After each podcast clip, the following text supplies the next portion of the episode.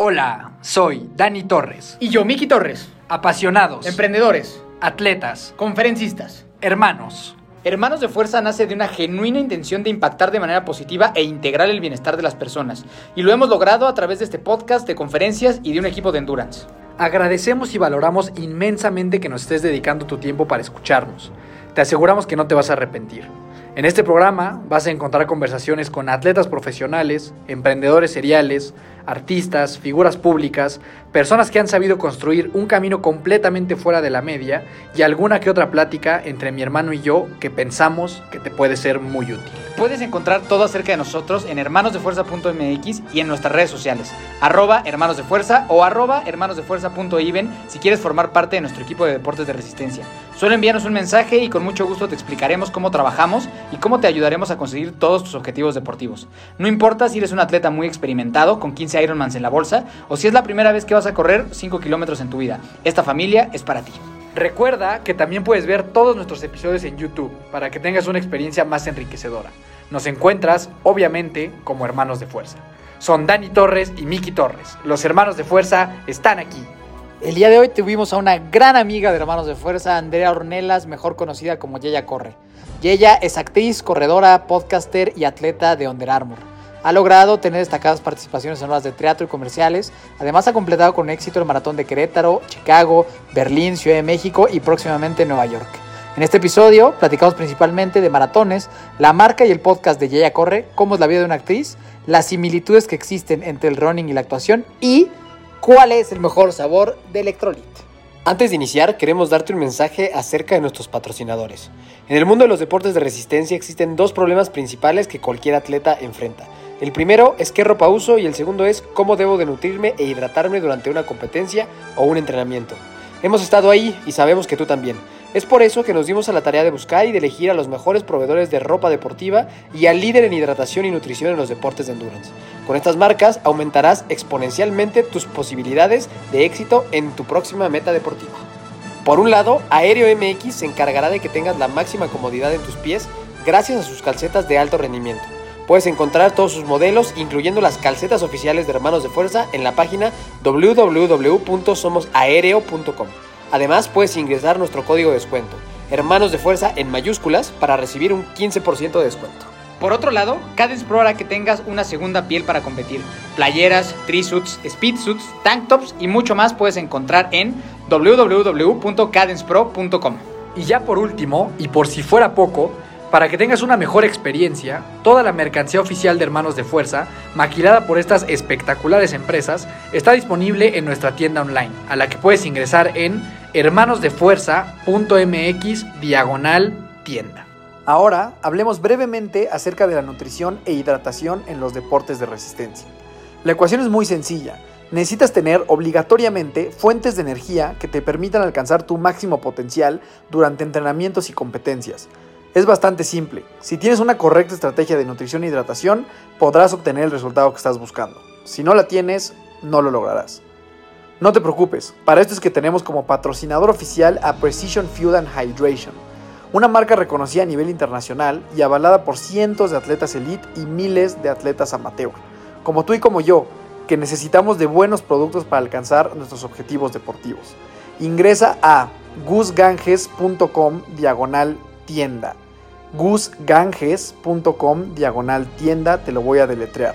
G-U-S-G-A-N-G-E-S.com diagonal tienda. Y encuentra una variedad de productos que te ayudarán a evitar calambres, reducir la fatiga, reponer la energía perdida y en palabras muy sencillas, sentirte como nunca en la vida mientras estás haciendo tu deporte favorito. Obviamente tenemos un descuento especial para ti. Cuando estés finalizando tu compra, ingresa el código Precision10 espacio HDF y recibe un 10% de descuento. Va de nuevo, Precision 10 espacio HDF y recibe un 10% de descuento. Y una vez dicho todo esto, comenzamos. La famosísima y única Yeya Corre, ¿cómo estamos? Bienvenida a Hermanos de Fuerza, ¿cómo estás? Por Muchas segunda ocasión. gracias, hermano. Sí. Eres creo que la única placer. persona que ha salido dos veces. Y yo con ustedes, de verdad. Yo creo que sí. Sí. Yo creo que sí. Bienvenida. Aplausos por eso, Sí, oigan. sí, porque te necesitamos en vivo en vivo y en carne propia aquí con nosotros y este y para platicar un rato contigo. Entonces, Acá muchas gracias por estar acá con nosotros, gracias por haber venido, por haber venido a correr con nosotros y muy feliz de que estés por acá. No, yo feliz, todavía un poquito bofeada, sufrí con la altura, la verdad, pero bueno, entrenar con los hermanos, espero que me haga fuerte. Eso, Ah, ¿eh? eso- eso es garantía, Ah, garantía. bueno. En Hermanos de Fuerza, vine. la fuerza es lo que somos. Es que es la nueva tradición de los invitados, venir Sí. a entrenar con nosotros el miércoles y luego de ahí desayunar y luego de ahí grabar. Exacto. ¿No? Es una gran mañana. Plan perfecto. Gran Exacto, mañana. Plan la llamamos la mañana de fuerza. La O sea, entonces se darán cuenta que estoy grabando sin bañar. Es correcto. Todos, todos, todos, todos, todos Si ustedes pudieran todos, percibir todos. aromas Sí, a través del video sí, y el audio Sí, sí, sí. Todos venimos recién entrenados. con talento adherido. Sí, porque aparte es de entrenamiento en pista. Sí. Sí, Duro. Entonces, Sí. este. Pero bueno, mi queridísima Yaya, bienvenida una vez más. Vamos a iniciar con las preguntas de fuerza. No recuerdo si aquella vez las contestaste o no, Híjole. pero Pero estas son diferentes. están- son son nuevas. sí. Ok, son ciertas preguntas para que la gente te conozca un poco más, pues si no te conoce, Ok. y ciertos puntos de vista que tú tengas sobre algunas cosas. Venga. ¿Lista? Venga. Primero, dinos algún punto de vista que tú tengas Ajá. que pocas personas compartan contigo. El cine mexicano es bueno. Ok, ¿Qué? ok, ok, ok. Eso no se lo ese- Dijeron, va a ser algo de correr. Sí. Pero de verdad, hay cosas de cine muy chingonas Bien. en México y estamos acostumbrados a pensar qué porquería, qué basura, siempre salen los mismos. Claro, si tú vas al cine a ver lo que está en cartelera, No claro que vas a sí. No manches, Dani, No ¿por qué ves eso? No, sí, a ver, no Sí, lo he obvio. visto, no puedo opinar de la película, pero hay cine muy bueno, hay directores muy buenos. Yo sé que estamos acostumbrados a pensar los que llegan a los Oscars, ¿no? No, sí, sí, y que mexicanos son así como que Omar Chaparro y los Derbez, ¿no? Es todo lo que hay. Sí, sí, que... O sea, ¿verdad tú de qué estás hablando? O sea, ¿qué es lo que sí está cool? A ver, no te voy a decir tampoco cine de arte, vámonos Ah. a la cineteca, pero a veces hay películas en cartelera que de- instantáneamente por ver, ay, no es mexicana, no me suena, no la he visto Sí. anunciada, no, mejor ve los Avengers. Sí. ¿Sabes? Una, eh, Cosas Imposibles, La Delgada Línea Amarilla, Sueño en otro idioma. Digo, estoy hablando de mis directores favoritos, Ajá. obviamente, ¿no? Pero hay cosas muy buenas que luego la gente dice, no manches, no la había visto, y que ahorita están en plataformas. Esas películas las puedes ver en, en Netflix, en Amazon, en alguna plataforma. La gente dice, está buenísima. Y le dices, estuvo en el cine. ¿A poco? No me enteré. Y La el cine la muy bueno. Entonces, creo que ese punto de vista, quizá algunos de mis colegas artistas obviamente estarán Ajá. de acuerdo, pero yo creo que con el 80% de la gente que llevo a platicar dicen, no, no, perdón, yo sé que eres actriz, pero lo que sí hace en México no compite. No compite con quién, se trata de compartir, de mostrar, no estar compitiendo con, insisto, películas gringas que son muy buenas y que no me quejo y que algún día probablemente estén En una de esas de. Ándale, ándale. Ya Sí, hay mexicanos, o sea, ya el ajá. año pasado me tocó justo un casting para Marvel y yo no me la creía. Ajá. O sea, yo dije, no me contrataban porque estoy muy blanca, pero sí, Sí. así fue como que la indicación, ¿no? Pero- Ahí está nuestro, nuestro, nuestro, ¿cómo exactamente. se llama ese güey? El Namor. Ajá, exactamente. que- Esa película justo hizo casting acá. Está también Mabel Cadena. Sí, sí, sí. Entonces, sí. esos personajes a muchos nos pusieron como que a castear, como de, ya sabes, elenco allá, el árbol 4. Ajá. Pero, pues no descarto tirarle allá, pero sabiendo que mi cine es muy bueno también y que hay directores muy Bien. chingones. Bien, sí, sí, sí, creo que es una, una aseveración polémica, pero creo que, digo, ya hemos hablado con más actores que hemos tenido eh, aquí en el, en el programa, que mucho de nuestra culpa que la, que la opinión general de que el cine mexicano sea malo es porque nosotros lo consumimos. Ujú. La verdad es que la- la- las salas que son exitosas sí son las de Omar Chaparro, sí son las de... hacen un chorro de dinero esas películas. Sí. Entonces, creo que aquí es una invitación, y ya lo habíamos platicado con otros, al público en atrévanse a ver una película mexicana que no sea la comercial, que no sea donde están estos Star Talents todo el tiempo, sino apoyar a los, a los demás, ¿no? Porque creo que eso es lo que pasa, a final de cuentas el cine es un negocio. Entonces, si Omar Chaparro da las entradas y es el que genera lana, pues aquí van a poner más, ¿no? Pero es una decisión de nosotros. Nosotros somos los que estamos tomando la decisión de que el cine mexicano sea malo, por llamarlo de alguna forma, lo decidimos, estamos diciendo nosotros. Porque tú pagas tu boleto para entrar a la película que tú quieras. Y si tú te sigues, eh, o sea, No Manches Frida 17 y todas estas, estas ro- ro- comedias románticas mexicanas, que es lo que hay, ¿no? Sí, Genérica. sí, sí, sí. No apoyas a este otro tipo de, de cine, pues a lo mejor que vale un poquito más la pena, no mucho más la pena ver, ¿no? Y que se vuelve un círculo vicioso porque dices, el cine mexicano es muy malo, pero lo seguimos viendo. Entonces dices, ¿cómo, culpa? ¿cómo vas a exigir otras cosas Claro. Si te quedas con lo que ya hay? Sí. ¿no? Yo les voy a dejar dos de tarea. Ver. No sé si ya las vieron, Yo seguro no. pero... Atlético San Pancho. Rudo y cursi. no, no es cierto, son dos muy buenas que Ajá. tienen una parte de este cine que a la gente le gusta, que es la comedia. A ver, el Ajá. mexicano ama ver la Sí. comedia, ¿no? Es La Gran Seducción, que está en. Netflix, la pueden ver, es de Celso García, y El Último Vagón. Dos muy recientes, muy recientes, o sea, se estrenaron hace menos de un mes o Sí. dos meses. Las dos están en Netflix, ¿no? Las dos mexicanas, las dos en Netflix. Sí, sí. Véanlas y luego hablamos. Yo sé que habrá Yo me gente la voy a echar diga, hoy en la noche. ay, no me si gustó esta... A mis papás La no del último vagón es la, del ni- la de los niños, ¿no?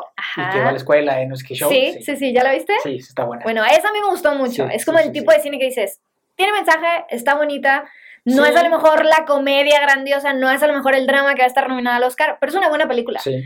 Las locaciones, la dirección, la fotografía, igual, La Gran Seducción tiene una fotografía y una dirección impecable. Bien, bien. buen punto. Me gusta. Si pudieras repetir algún día de tu vida, ¿cuál escogerías y por qué? Mi maratón de Berlín, Ok. sin duda. ¿Fue el Para- año pasado? Fue el año Sí. pasado, sí. Para hacerlo mejor, para no rendirme, para meterle más cabeza, porque creo que sí llegó un momento en el que bajé los brazos y dije, ya no puedo. Ujú. Y probablemente sí podía más. Ok. Entonces, ese día lo O sea, repetiría. te quedaste ahí como que con ganas de un poquito más. Sí, sí, Ok. sí, sí. O sea, como que siento que cuando crucé la meta y lloré era más de impotencia, de no.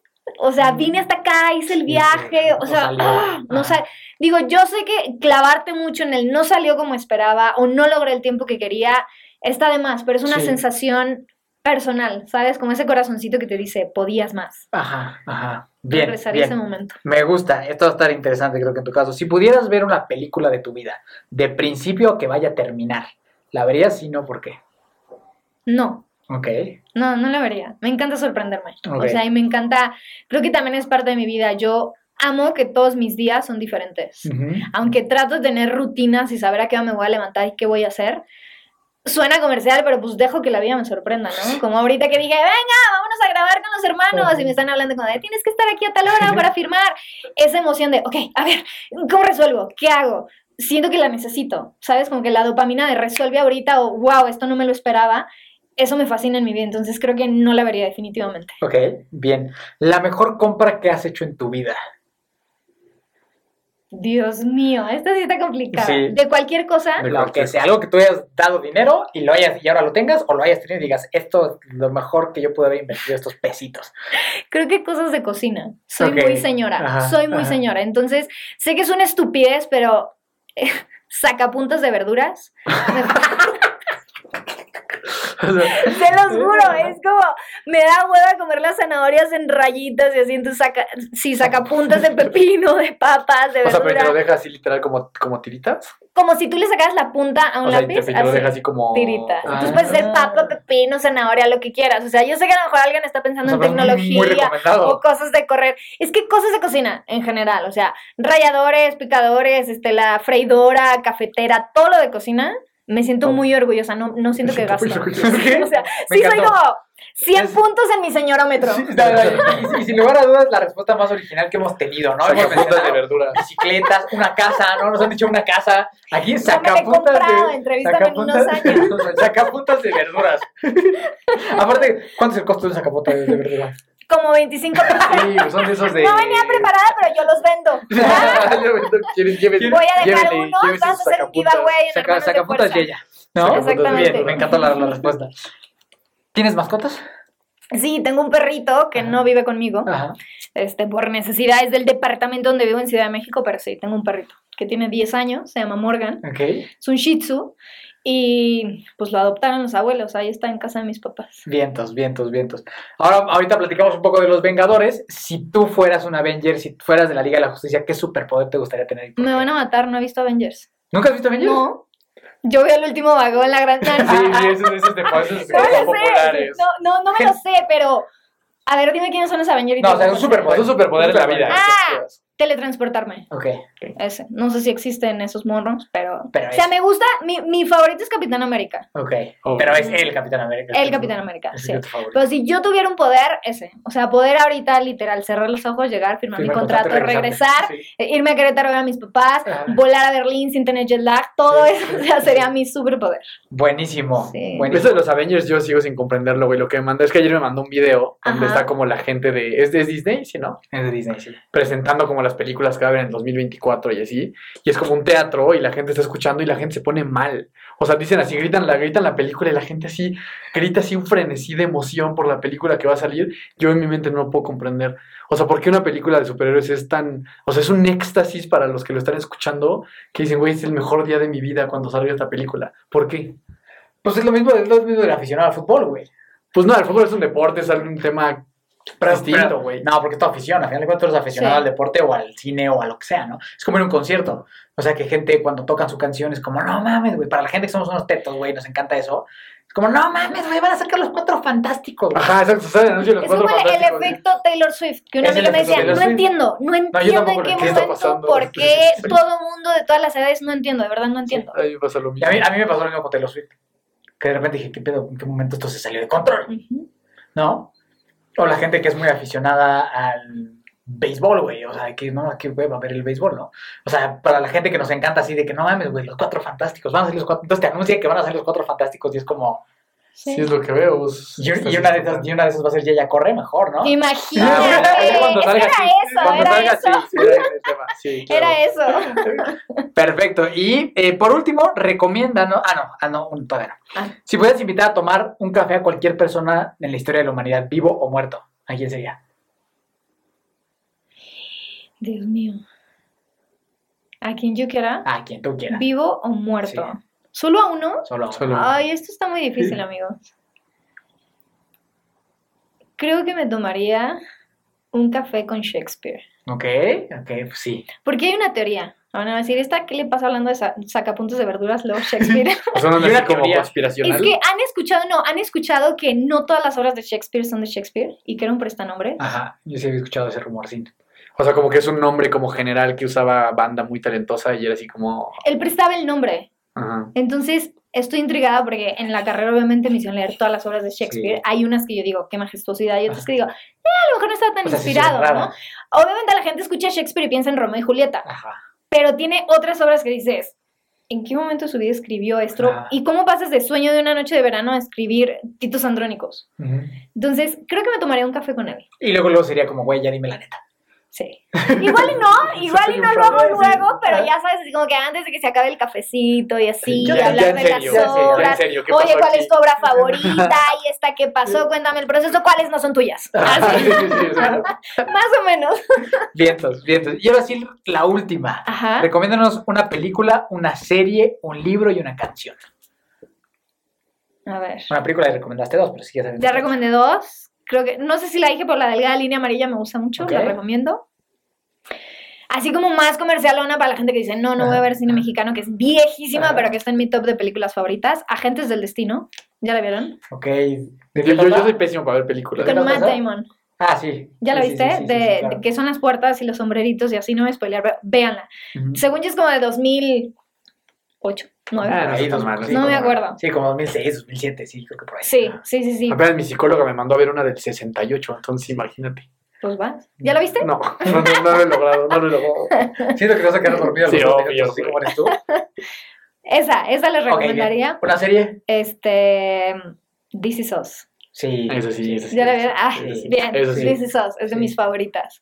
O Merlí, ¿ya vieron Merlí? No. Hijo, Merlí es ¿Está buena? una joya, no está ahorita en ninguna plataforma. Ok. La Entonces, ¿dónde se quitaron. ve eso? Em, creo que tienes que comprar como que una membresía de una plataforma en Madrid.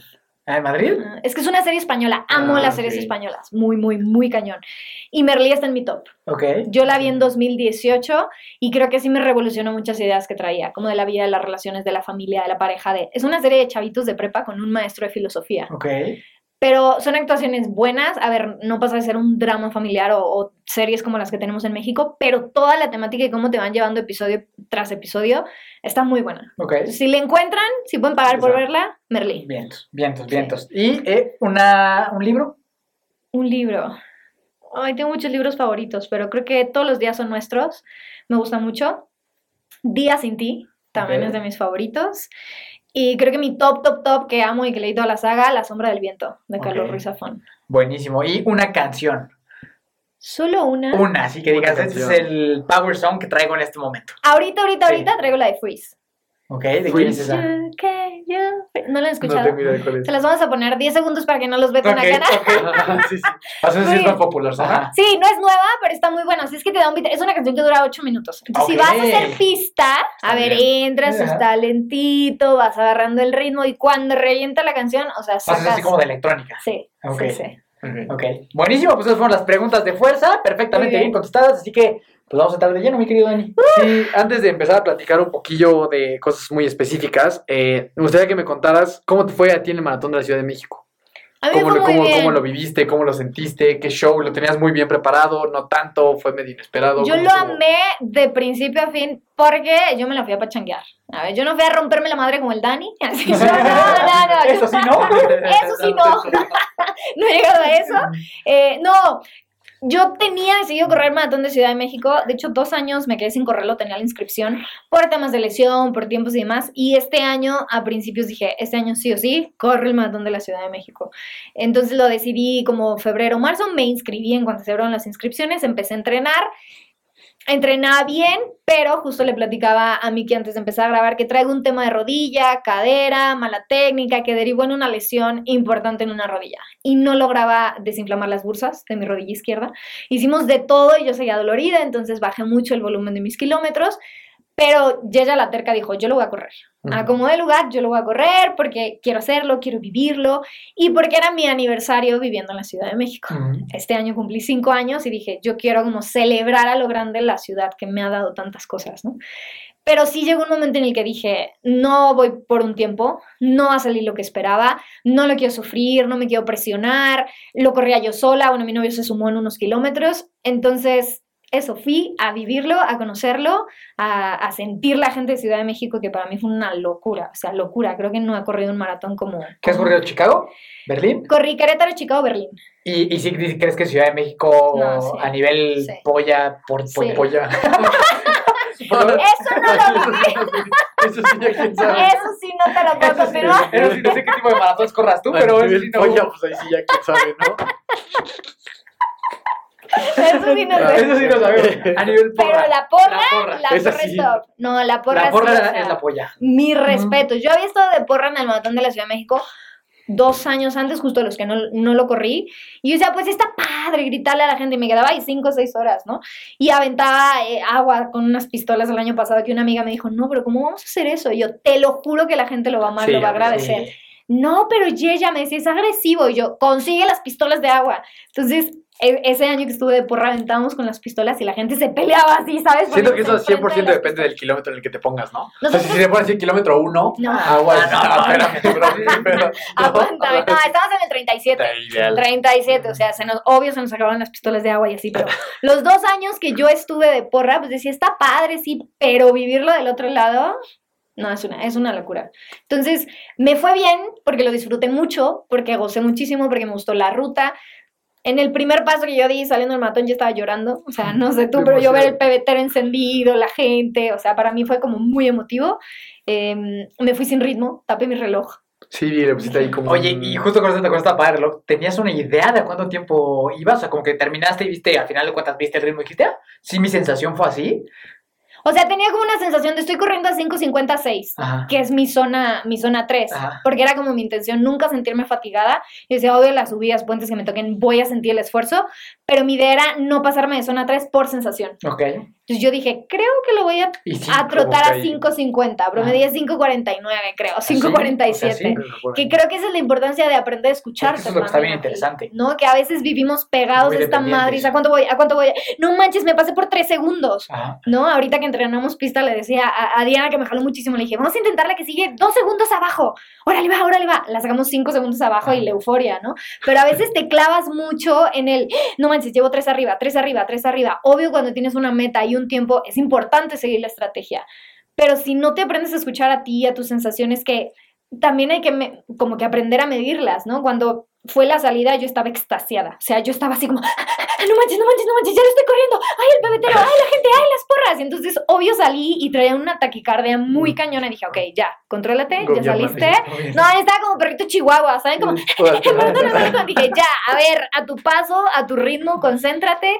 Y ya, algo también que me, me ayudó mucho es que no llevaba música, no llevaba celular, no llevaba nada.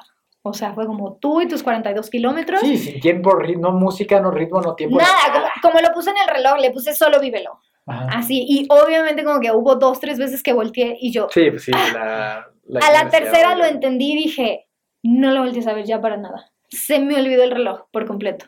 Es que ese tema del esfuerzo percibido, yo creo que ya entrando un poco a, a nivel un poco más técnico, o sea, la gente cree que entrenar por esfuerzo percibido es como para principiantes, ¿sabes? Es como, tú el esfuerzo percibido 5 de 10, ¿no? Como que pareciera que es lo más fácil de hacer. Yo creo que es lo contrario, o sea, el esfuerzo percibido es mucho más complejo que un paso o una zona cardíaca. O sea, que tú sientas, eh, ahorita voy en un 8 y que efectivamente el tiempo marque lo que es tu 8, es como lo que alcanzas en un nivel de entrenamiento ya un poco avanzado. Sí. ¿Sabes? Así es bien, estoy seguro que voy ahorita corriendo a paso de 3.50 y volteas y es eso, ahí estás en un nivel más alto en lugar de más bajo. O sea, la gente cree eso, que si me mandan esfuerzo percibido es porque soy bien novato. Al revés, hombre, es mucho más complicado, no. es mucho más difícil hacer eso. Porque estamos bien acostumbrados a escuchar el escucha tu cuerpo, ve a Claro, tu ritmo. Eso es lo más complicado Pero que es hay. muy, cabrón difícil. llegar a la maestría de escuchar tu cuerpo. Para difícil. entrenar, para descansar, para meterle. Para Lo que yo les decía ahorita de Berlín. O sea, a lo mejor en ese momento yo dije, no, ya no puedo, voy a caminar, estoy bien cansada.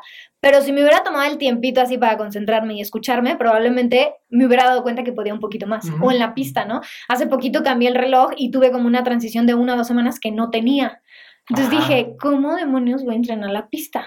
No, me voy a bajar una aplicación, una de, de alguna marca que me lo marque y que escuche el pip y que yo sepa cuánto va la distancia. Y dije, no, No, pues, eh, pues paso, de hecho, pues ese es, ese es el principio de por qué está la pista. Pues porque es muy fácil de marcar los Contar. 400 metros, ¿no? Pues, o pero sea, para mí era el tiempo. O sea, era como de, ¿cómo voy a sacar mis ritmos? ¿Cómo voy a saber si sí voy a lo que me toca en los 800 y a lo que me va en los 400? Sí, pues si acabé vomitando ya está bien, ¿no? Ya con eso. ya con eso ya estamos Ya con otro eso. lado. Sí, pero ahora también eso mismo a veces te limita. O sea, yo de repente ahí en la pista, o sea, he llegado con algunos atletas a decirle, güey, tú vas, vas a seguirme en esta vuelta y, vas a, y no vas a volver a ver tu reloj. Y se sorprenden. Claro. Porque ellos ellos están en un bloqueo de puta, yo no puedo pasar del 3.40 porque ya me muero, ¿no? Y de repente, güey, suelta tu reloj y cuando terminemos ves, ves que promediaste, no, pues 3, 10, 3, 12, 3, 15, lo que sea.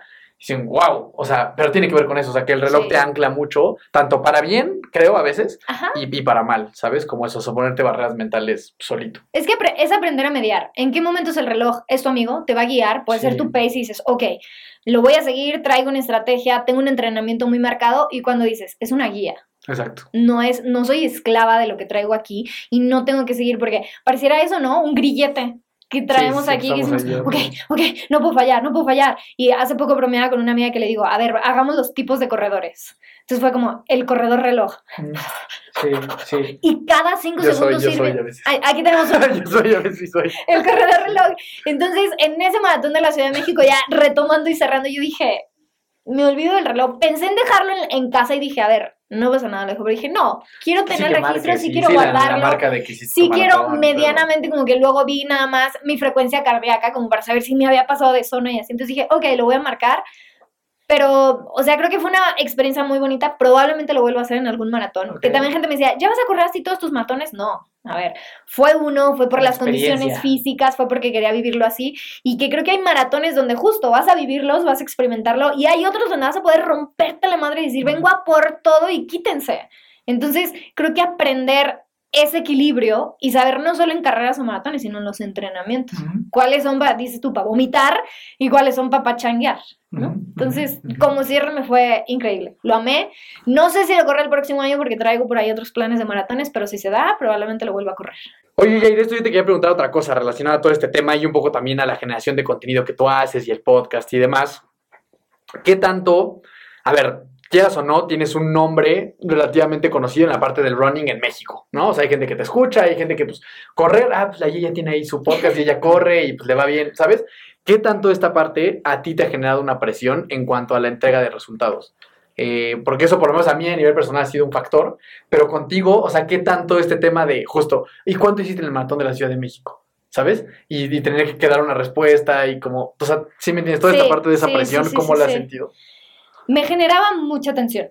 Me generaba. Porque últimamente, o sea, te hablo a lo mejor de un año para acá, creo que fue gracias a Berlín, cuando pude romper ese tienes que, ¿no? Y también igual platicaba con una amiga y me decía, ¿por qué es de mala educación preguntarle edad, el peso y cuánto gana a alguien si estamos hablando de números? Debería de ser mala educación preguntar cuánto hiciste, porque estamos hablando de números, ¿no? Hace tiempo escribí una obra de teatro donde decía, los números le obsesionan a los humanos y queremos saber cuánto Sí. de todo, ¿no? Y obviamente los números llegó un momento en el que me, no me afectaban, pero sí me tensionaban, como dices tú, como, ok, ¿cuánto voy a hacer? Voy a ir a esta carrera, ¿a quién voy a ver? O tengo que correr más rápido que mi última carrera.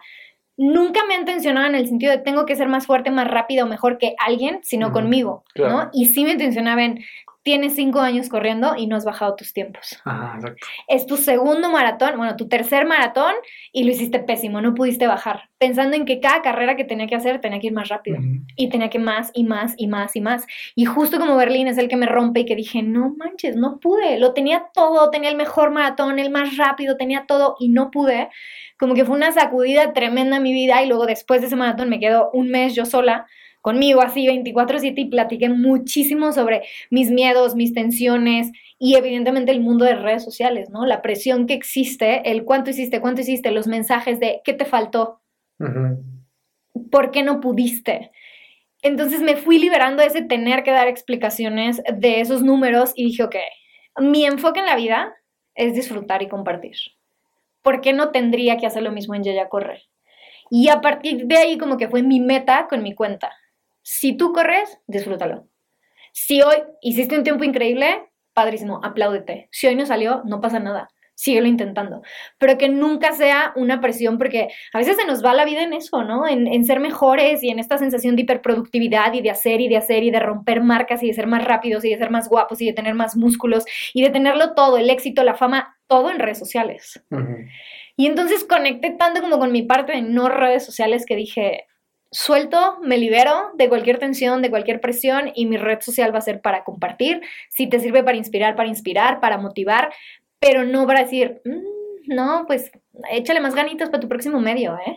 O sea, pero sí dirías que hubo una influencia directa en esta marca que estabas construyendo alrededor del running con el incremento en la presión del performance, ¿no? Sí, O sea, porque si hubiera sido así de que un cero a la izquierda en redes sociales, pues, eh, dale madre, ¿no? Sí. Te la pasas chido y da igual, no hay, no hay a quien entregarle un resultado. claro, Pero lo primero es, ahí esta chava habla de correr, pues, que, que como corre ella. sí, ¿Sabes? exactamente. Porque la gente me dice, ¿cuántos maratones llevas? ¿Y cuál es tu mejor tiempo? Y claro que internamente yo pensaba, Sí, ¿qué- ¿qué, qué- van a decir si les digo que no he corrido Boston? Ajá, sí. que ese claro, para mí era claro. como, uff, no mames, ¿cómo te dices maratonista y no has hecho Boston? ¿No? Incluso gente que no corre, o sea, gente Sí. que no corre, me ha dicho, ¿cómo que no has corrido Boston? ¿Tú ya lo corriste? No, no, pero es que he escuchado que es la graduación del maratonista. Ah, pues sí, pero no ha clasificado. ¿Y por qué? Porque no he podido, ¿sabes? Está cabrón, hermano. Mira, te lo voy a explicar. Sí, ¿y por qué digo? Porque no he podido, ¿no? También he aprendido a mediar con el tipo de preguntas, sabiendo a lo mejor con qué intención vienen. Claro. Porque somos, sí, bombardeados en redes sociales de, insisto, ¿cuántos maratones has hecho? ¿A qué ritmo corres? Hay personas que cada que salgo a entrenar me preguntan, ¿a qué pace corriste? Ujú. Ay, No sé, no llevaba reloj. Sí, te lo vi en la foto. Era para ver a qué hora tenía que regresar a mi casa. Sí, o sea, hay gente tan obsesionada con los tiempos que me preguntan y yo desde hace un ratito a todo mundo le contesto, pero no de la misma forma. O sea, como que sí te das cuenta también a través de redes sociales quién te tira como de, ah, ¿con qué haces maratones? ¿Y por qué no has corrido Boston? Sí. Alguien que te diga, oye, ya, ya, ¿y está en tus planes correr Boston? Sí, es ¿cómo vas? Diferente. o, o que vengan de una ignorancia, ¿no? O sea, porque hay gente que, como bien dices, que no corren y nada más como que escuchan que Boston y te lo preguntan dentro de la ignorancia de que si tú ya fuiste, Sí. pero no con ganas como de dame cuentas, ¿no? Sí, un, un amigo que me encontré el domingo estaba sacando distancia en reforma.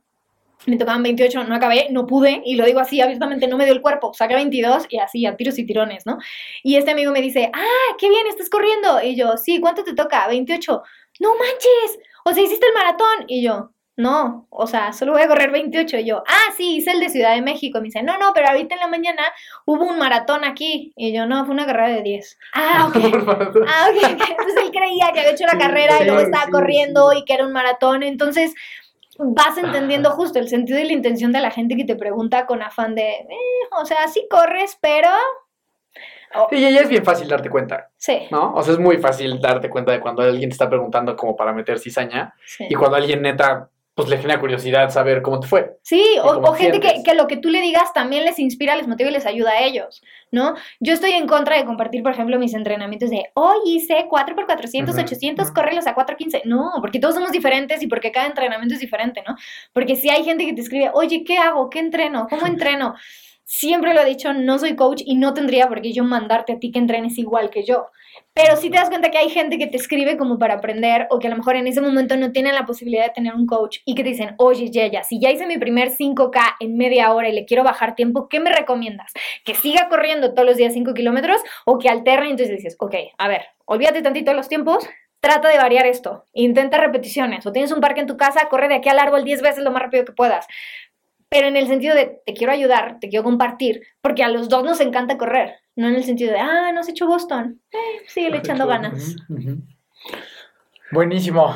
Y, y- y esta parte de, de Boston y eso, o sea, a pesar de que entiendo que, pues, o sea, o- hoy no se ha dado, ¿sí lo ves? O, o cada vez te alejas también más de esta parte como competitiva del running y te acercas mucho más al, pues, disfrute y tan tan. No, sí lo quiero. Sí lo Ok. voy a correr.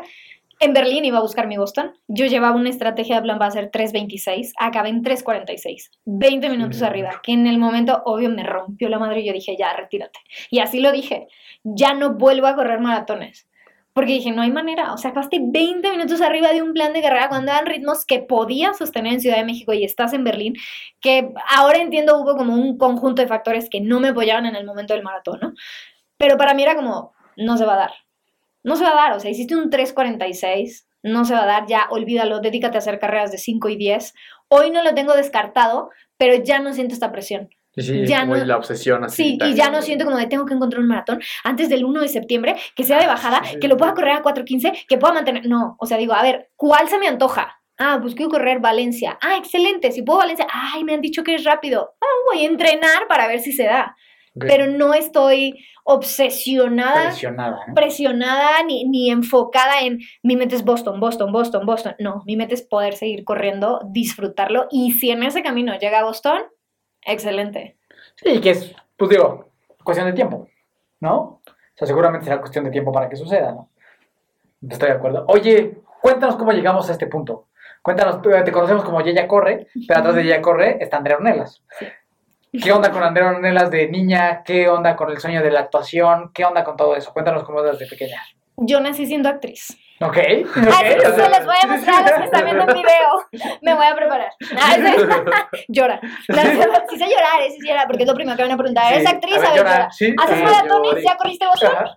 La, ¿Eres la pregunta de la actriz? ¿es actriz? A ver, Sí, a llora. ver, Llora. llora. Sí, Ya me la sé, ya me la sé. Eh, sí, o sea, de toda la vida supe que me iba a dedicar al arte. Fui como que brincando entre que primero quería ser cantante. No Ok. canto nada, nada, o sea, ni las mañanitas me salen entonadas. Ajá. Entonces mis papás fue como, ay, pobre niña, ¿no? Luego quería ser bailarina de danza folclórica. Toda Ok. la secundaria yo bailaba danza folclórica y así floreando mi vestido y yo decía, un día voy a estar en la muralla china bailando el jarabe tapatío. Era mi sueño guajiro. ¿Por qué en la muralla china? Vete a saber, pero Sí, ya a mis sí, 10, sí. 11 años yo decía, yo voy a estar bailando el jarabe tapatío y el son de la negra en la muralla china. Y lo logramos, ¿no? O sea, Yo decía, ahí, ahí, ahí voy, ya la hice. ahí voy Ajá. y ya. Luego en la prepa conozco el teatro y dije, Adiós. de aquí soy. Nadie me saca, o sea, toda la prepa hice teatro. Termino la prepa y yo tenía que elegir mi carrera y mis papás como de, ay, vete a medicina, ay, vete a la normal. Mi papá es veterinario, estudia veterinaria. No, mi hermana la mayor es nutrióloga y entonces era como de, bueno, ¿y qué carrera vas a elegir? Y en, en Querétaro como que las facultades, estudié en la autónoma, van abriendo como por meses, ¿no? Como que, ay, ya se abrió la convocatoria de conta, ya se abrió la convocatoria de derecho. Entonces mis papás veían que pasaban y pasaban y pasaban las convocatorias y era como de, ¿Y esta amiga? esta morra no se está inscribiendo a nada, ¿no? Y mi mamá, ay, bueno, la normal es de las últimas. Ajá. Y yo, no, voy a entrar al propedéutico de Bellas Artes. Y mis papás como de, ¿qué? Voy a entrar al propedéutico de Bellas Artes, quiero ser actriz. Eso no es carrera. Sí, sí, es, papá. Licenciatura en Artes Escénicas con línea terminal en actuación. Amén. Y eso voy a estudiar. Entonces mis papás fue como de, "Ah, está loca, se le va a pasar. Porque nadie en tu casa se dicta, se dedica Nadie, nadie. Ahora sí, tengo primitos de la familia, bueno, al lado de la familia de mi mamá, que ya están como incursionando en el mundo de las artes, Ajá. muy buenos también. Entonces, igual y mi vena artística viene de la familia de mamá. Pero nadie, entonces mis papás no se explicaban por qué yo quería ser actriz. Por qué quería estar. Digo, sí se explicaban que era súper dramática de toda la vida, Ajá. pero dijeron, ¿por qué quiero estudiar eso que no es carrera, que se va a morir de hambre, que la vamos a tener que mantener toda la vida? Y no es cierto. entonces no, no se lo explicaban mis papás, afortunadamente ya trabajaba, me pude pagar la ficha, hago el propedéutico. Em, voy a contar algo aquí porque creo que resalta mucho esa parte de mi historia en mi carrera, también para el mundo de correr. Yo no creía en mí cuando hice el propedéutico. Yo veía tantas niñas que actuaban padrísimo y que decían, es que vengo del CEDART, que pues ya tenían años haciendo teatro, ¿no?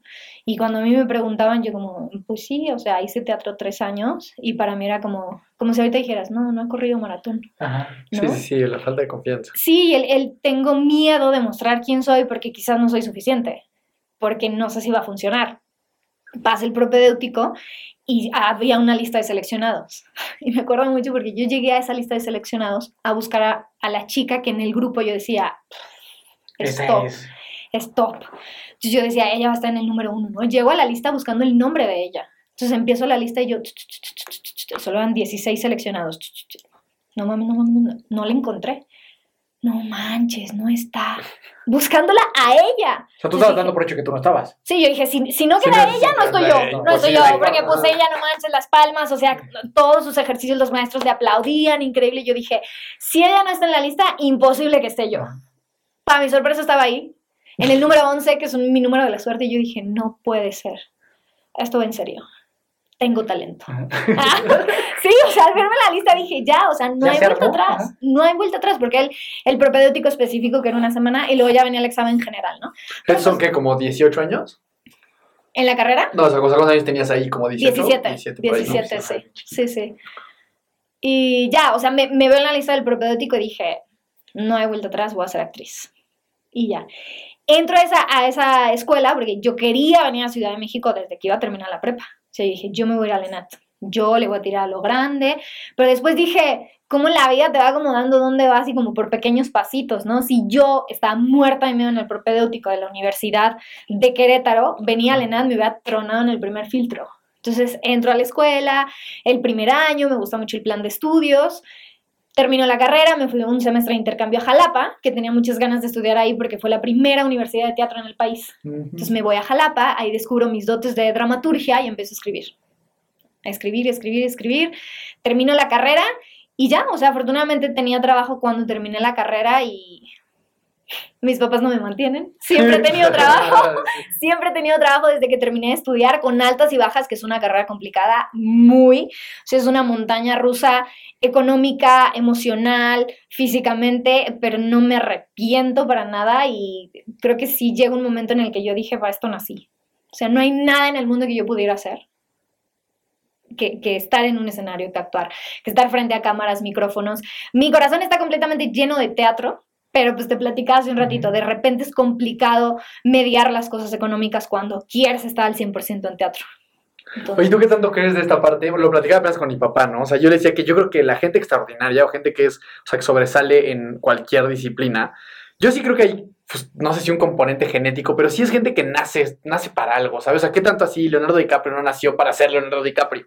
Si me explico, y en tu caso veo que la historia es similar, o sea, como que tú desde chiquita sabías, este es, este es mi mole, ¿no? O sea, yo, yo sí creo que la neta que las personas que destacan mucho, casi casi vinieron al mundo para eso, ¿sabes? O sea, como que sí, ten- tener un componente que era tu destino, casi casi es hacer esto. ¿Tú lo sientes algo así? yo En creo el que deporte, sí. en, en la parte yo creo que sí. artística. O sea, sí hay, sí hay cosas para las que naces. Y yo lo he visto con, con corredores y corredoras, ¿no? A lo mejor no se dedican 100% a eso, porque, no sé, nuestro país o las condiciones o eligieron otro trabajo, pero sí hay gente que ves y dices, nacieron con esto. O sea, no hay manera, yo podría pasar 20 años entrenando y jamás correría como Sofía Canales.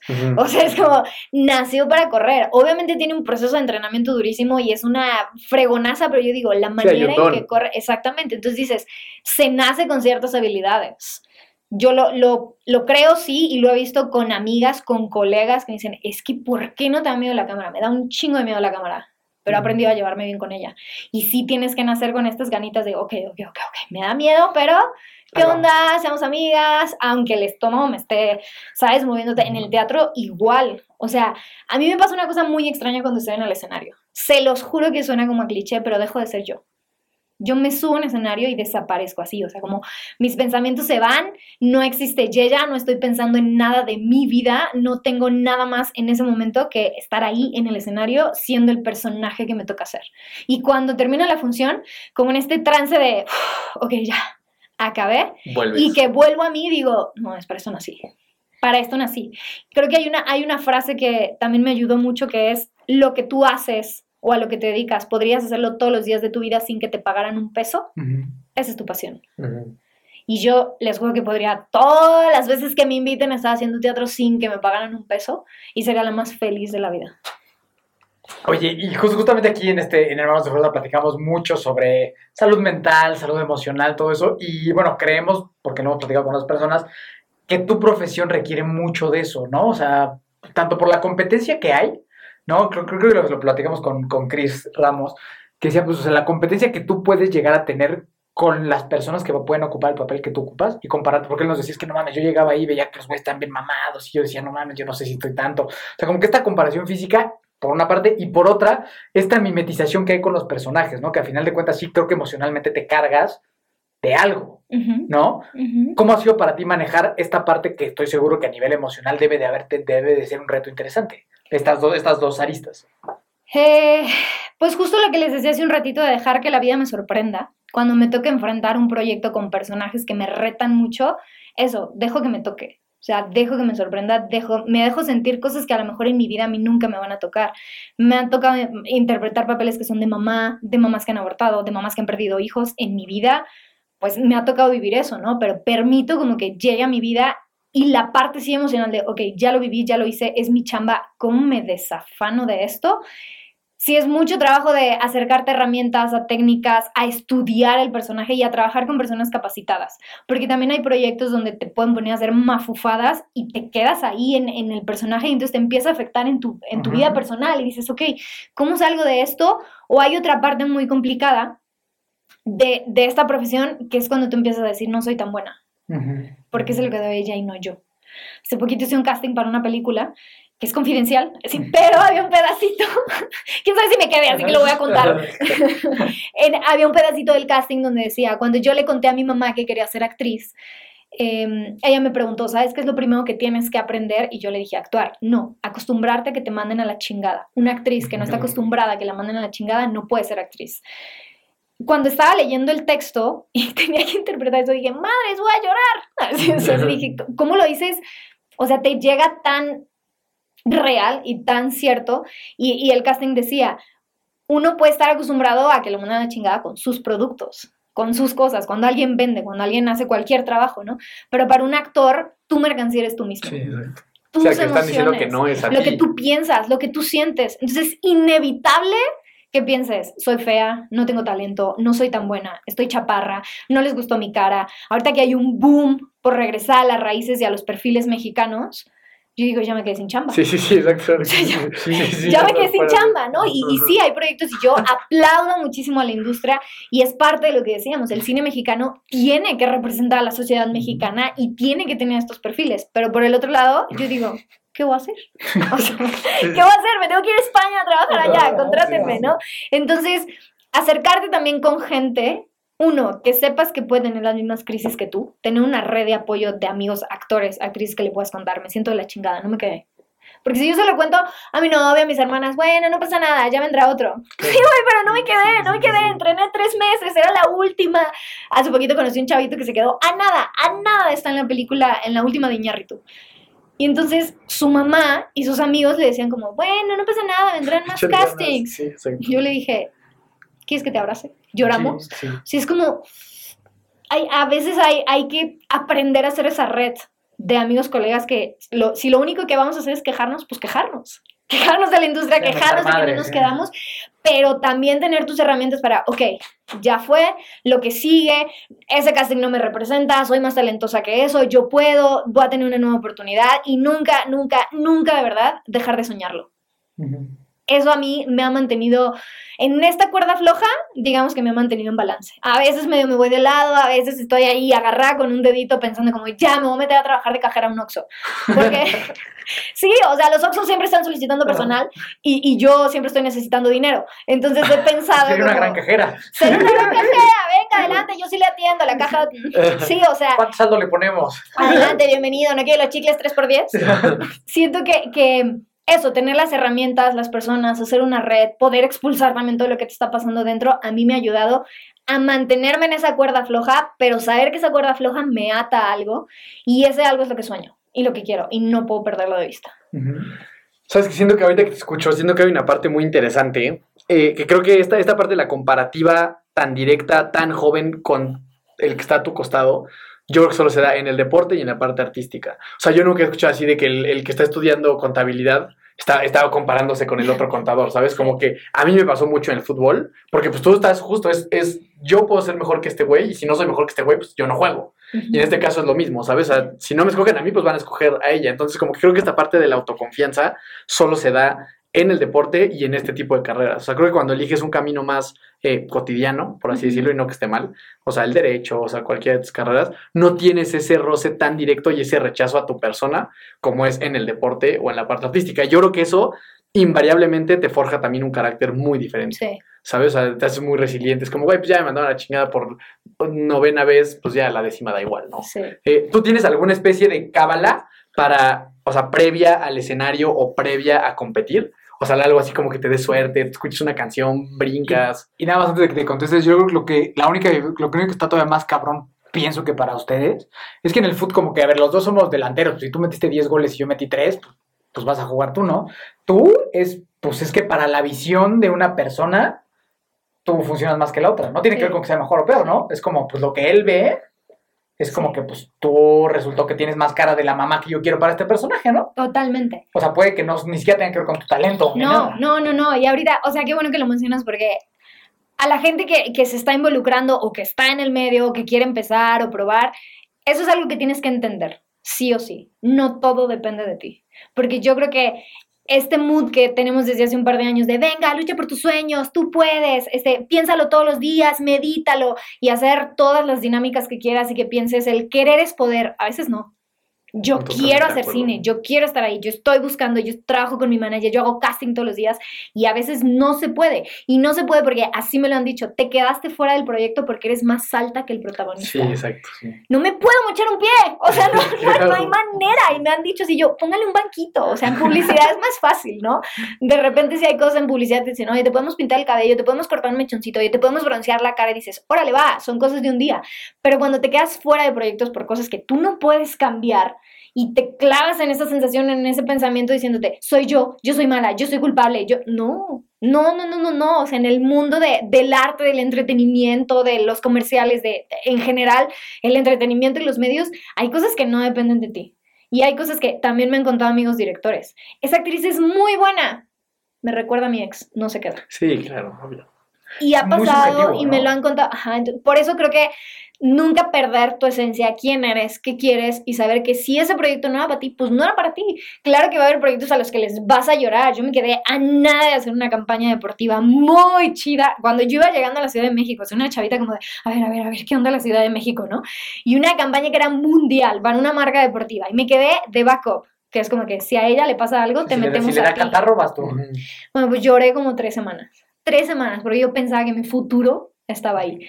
También he aprendido a decir, a veces las cosas no tienen tanto valor como se lo damos. Entonces, es que yo creo que eso pasa para o sea, ambos lados, ¿sabes? Creo que en el momento en el que tú entiendes y vives de una manera en la que sabes que lo malo que te pase no dependió 100% de ti, pero tampoco lo buenísimo que te pase depende 100% de ti. Porque también creo que es muy fácil, es, no, lo malo, este, pues dependió de esta persona y del clima y de mil cosas, pero lo bueno, ah, no, sí, sí es porque Sí. yo 100%. La realidad es que para que a ti te pasen cosas buenas, muchas cosas tienen que conjugar para que suceda. Y creo que cuando tú lo ves de esa manera, te mantienes mucho más ecuánime ante lo malo y ante lo bueno. Sí. O sea, sabes que lo bueno es, puta, qué chido, o sea, se, se juntaron muchas cosas y se me dio esto, y lo malo también ubicas, bueno, no, no es- estoy más alta que este güey, ¿qué hago? Sí. No, o sea, sí. pues, ¿qué, qué, qué quieres Aprende a soltar. O sea, ahorita que decías de si tenía algo, desde hace un par de años me acerqué a la meditación. Practico un tipo de meditación que es eh, Ishaya. A mí me funcionó, a mí me gustó porque ya había probado otras. Y eh, justo esa meditación a mí me ha ayudado a esto, a decir, ¿qué puedo hacer yo? Nada. Yo soy aire. Yo dejo que la vida me mueva, yo dejo que me lleve a donde tengo que ir, yo soy una hojita, si este proyecto me toca, fregón, porque la hojita estaba volando y cayó ahí, le gusté al director, lo hice chido, Sí, me pasó hace poquito. cosas. Mañana me tengo que grabar un comercial que probablemente era para mí, o no lo sé, porque yo estaba grabando otro comercial y me avisan, oye, tienes callback de este proyecto. No puedo, estoy grabando. Ay, bueno, ¿no llegas? No, no puedo. ¿Hasta qué hora me esperan? No, pues hasta las 2. No, no hay manera, o sea, no, no voy a llegar. Termino la otra grabación a la 1.15. Yo estaba en Santa Fe. Tenía que llegar a, pasando la Roma. Entonces yo dije, sí puedo, sí puedo, Sí puedo. Me fui, les juro que llegué 1.54. El, el callback cerraba a las 2. Llegué Ryan así, hola, vengo al callback. No, ya cerramos. Y yo, no, por favor, por favor, déjame hacerlo. bueno, lo hice. El director me dijo, mira cómo es la vida. Fuiste la última y eres mi favorita. Me quedé, mañana grabo el comercial, ya se los presumiré después, pero... O sea, creo que, hay, como tú dices, hay veces que no, no depende de ti y hay veces que las cosas buenas te llegan. Así, y, la- sucede. y las malas, pues no, no siempre van a ser tu culpa. Y y es interesante, sobre todo en tu gremio, que así como tú fuiste la niña que lloró porque no tuvo la, la, la deportiva, probablemente hay una llorando porque no se quedó en el que tú grabas mañana. No, o sea, como que a veces te toca a ti ser la que dejó sin chamba, a la que a lo mejor Sí. estaba, o ha- hay una que debe de ser tu, tu banca, ¿no? Como, Sí, o sea, el como backup. que alguien, Sí, sí. hay alguien para el de mañana, seguro hay alguien que está de tu backup, ¿no? Entonces está bien cañón porque eso que tú, que tú sentiste feo, ahorita probablemente hay alguien Sí. que lo está pasando, ¿no? Y luego te toca a ti, Sí. y luego le toca a ti, y luego a ella, luego a ti, luego a ella. Entonces sí. es un tema de, de no sentir lo que es personal contigo, ¿no? Claro. Es, es eso. Oye, pero y entonces, o sea, ¿sí tienes como algún ritual eh, como para antes de dar así? Es que no sé, yo soy muy así de cabalerón y me gustan ese tipo de shows, pero no sé si a ti también te pase antes de correr, antes de salir, por ejemplo, a un comercial, o no, la neta es nomás vas, te presentas, lo haces y ya está. No, sí, sí, sí, sí. O sea, trato de conectar mucho conmigo, pero tengo diferentes maneras. No Ok, siempre no lo no hago la igual. Ajá, no Ya. siempre. O sea, y es muy diferente si voy a entrar a teatro a si voy a entrar en un comercial. O sea, teatro sé que es ese momento, aquí y ahora. Tienes una oportunidad y tienes al público enfrente, en vivo. Por eso lo amo. O sea, porque no hay manera de que no estés ahí, de que no estés viva. Entonces ahí sí me doy unos 10, 20 minutitos, ojos cerrados. Trato de hacer una meditación. No la Ishaya que hago porque eso tiene una técnica especial. Pero trato como de estar mucho conmigo, hablo mucho conmigo, sí tengo frases, frases que he leído por la vida o por libros o algo que literal me llegue en ese momento. Eh, soy católica, entonces a veces es, ok, una oración, tengo una que es mi favorita. Y a veces hago esa oración antes de entrar al escenario o antes de correr. No siempre, a veces se me olvida y a veces es como de, bueno, venga, ya estás aquí, haz calentamiento físico, haz calentamiento emocional, pero sí tengo como pasitos que me ayudan. No, no podría llegar así en frío a correr Ah, o en sí. frío a actuar, ¿no? Es como que, ay, sí, el corral de salida, bueno, ching su madre, ya me voy. No, tampoco, tampoco en mi profesión. Entonces, sí tengo como cositas, sobre todo eso, hablar conmigo, decirme frases, respiraciones y esta oración que siempre me repito. ¿Y qué tantas similitudes encuentras en la parte de la corrida y la parte artística? O sea, por ejemplo, el tema de la adrenalina, me imagino que es similar. El previo al maratón al previo la- a la obra de teatro. Sí. ¿Qué cosas hay Muchísimo, similares? Muchísimo. y Me lo han preguntado varias veces en el martes de preguntas que hago. que ¿Qué me ha ayudado de correr Sí, en, mi, en mi carrera y de mi carrera en correr? Lo número uno, la paciencia y la constancia. Si tú no eres paciente y si tú no eres constante, difícilmente las cosas van a suceder.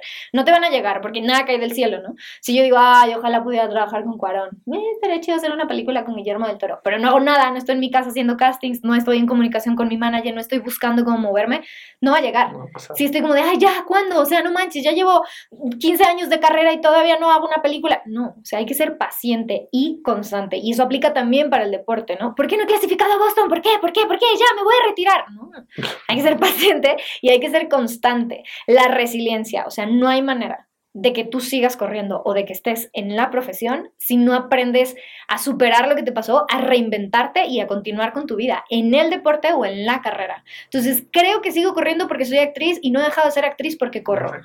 No, o sea, se, se complementan también que creo que pocas cosas me dan tanta euforia y tanta satisfacción como arrancar y llegar a una línea de una carrera y el aplauso de un público cuando acaba una función o una claqueta. Cuando me ¡acción! o ¡it's a grab! Eso para mí es como uf, gloria, ¿sabes? O sea, para mí el- cuando empieza la claqueta y es como que, no sé, no manches Frida, toma una.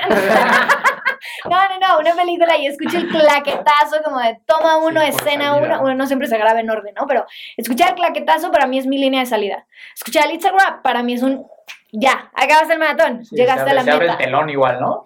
Se abre el telón y el aplauso del público, para mí, eh, o sea, refleja esa carrera, ¿no?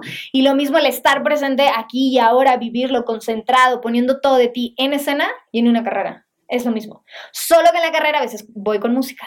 Así en el Sí, escenario claro, no puedo, pero, sí. pero es eso, o sea, son, son escenarios, tienes público, tienes que, que, creo yo, ¿verdad? Habrá gente que diga, no, tu fórmula no funciona, pero para mí el ser paciente, el ser constante, el no dejar de soñarlo, el poder reinventarte, el ser resiliente en ambas, pues es lo que me ha mantenido como en esta fusión de correr y mi carrera.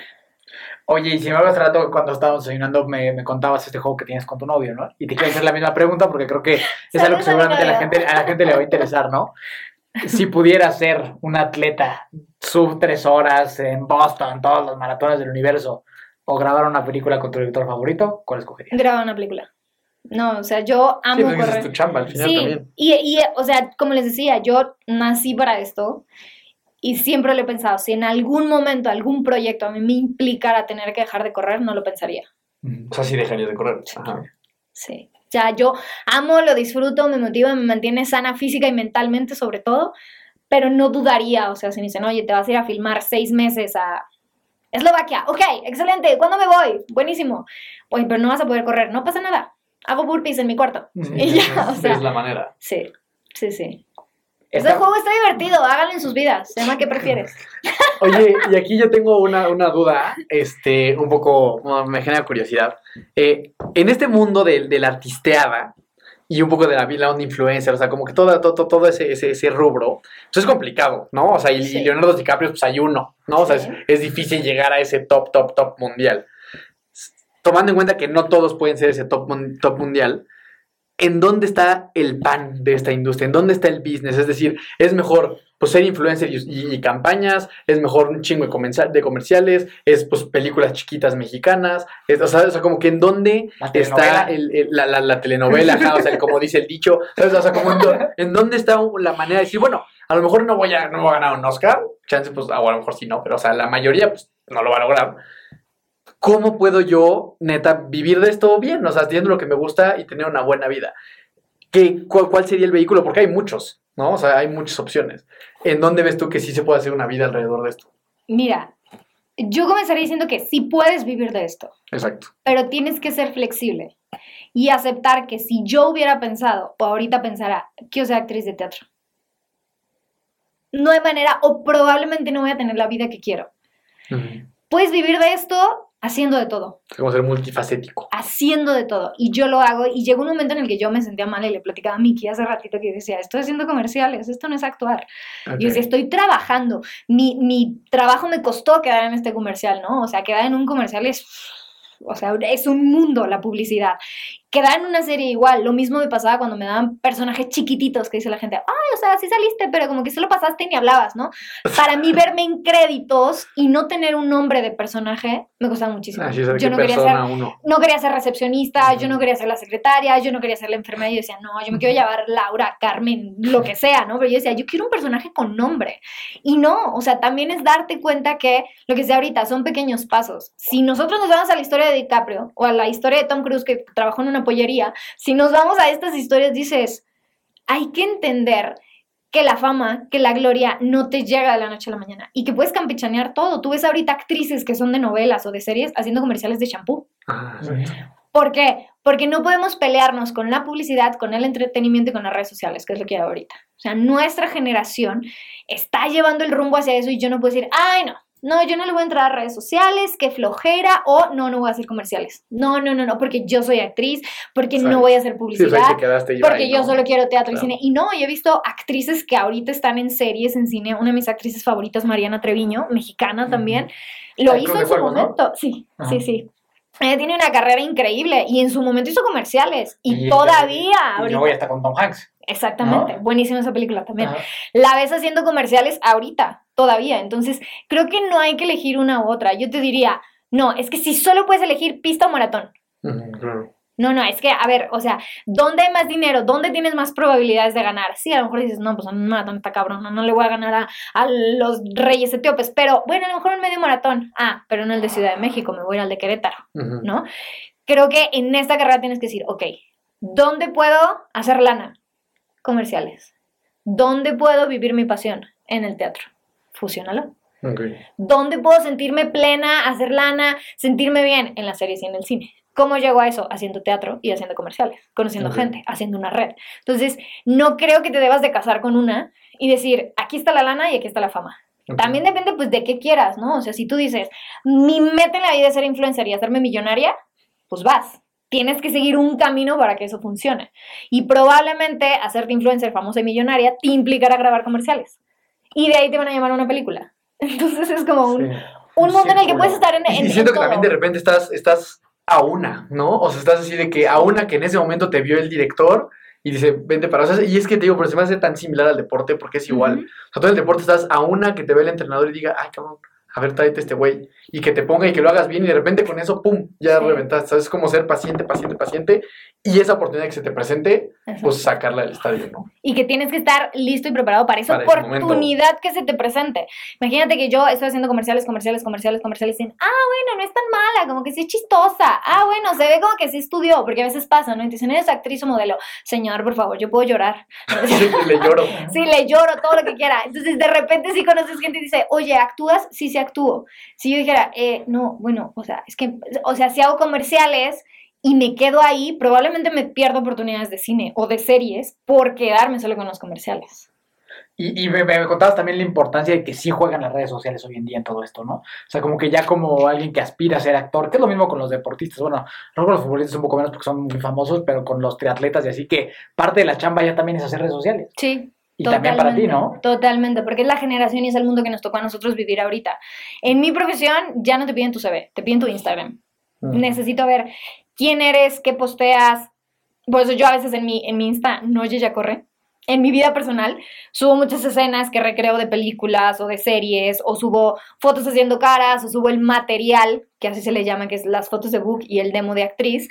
Entonces, ese es tu currículum. Los directores ahora buscan muchos personajes a través de Instagram, no en el plan de voy a ser influencer. Sí hay proyectos donde puedes llegar a un casting y no lo puedes hacer por número de seguidores. O sea, a mí, a mí me tocó uno, pero ese era para, para- uno para conductora y uno para actriz. Un largometraje y una conductora para un canal de música que me dijeron, no, no lo puedes hacer, que yo conduzco muy bien, yo lo sé, creo en mí, tengo talento. Y no me dejaron hacerlo porque no tenía arriba de 10.000 seguidores. Entonces dije, pues me vale. Así voy a, voy a ser actriz, voy a ser conductora en mi canal con 100 seguidores. Entonces, sí juegan un rol muy importante. Pero yo creo que si te clavas en esa idea también de quiero seguidores, quiero seguidores, quiero seguidores, hoy los compras y ya está. O sea, tú inflas tu cuenta y puedes decir, ay, la Yaya Corre tiene 100 mil. Ajá, y, y para mí lo más importante es cuál es el impacto que tienes con esas redes sociales. Y no hablo de números, no hablo de, no es que sí, sus reels, mira, traen tantas vistas. No, ¿qué le estás dejando a la gente? Para mí sí, dos, tres personas vieron un reel donde les explico, oigan, es importante cuidar la alimentación, además de entrenar, y la gente dice, ah, ok, debería de preocuparme un poquito más por lo que como, mi chamba está hecha. No como influencer, no como actriz, sino como persona que utiliza las redes sociales para impactar y para conectar, porque yo creo que para eso fueron creadas las redes sociales. Si es una red, ¿qué hace una red? Conecta, enlaza. Si yo puedo conocer a alguien, si yo puedo aprender, si yo puedo entender cosas del mundo a través de las redes sociales, creo que esa es la intención que no deberíamos de perder. Más allá de tener cientos miles de seguidores y cientos miles de reproducciones. Si es una herramienta que tienes que trabajar, que tienes que invertir, que tienes que tener en mi carrera, pero no lo es todo. No lo es todo, porque de repente tienes perfiles con, no sé, 200, 300 mil seguidores y no pasan un casting. Ujú, ujú. Sí, que para ti también te sirve como de ventana para que te vean, ¿no? O sea, como que esa parte también es muy positiva, ¿no? O sea, Sí, como que es una ventana para ver tu...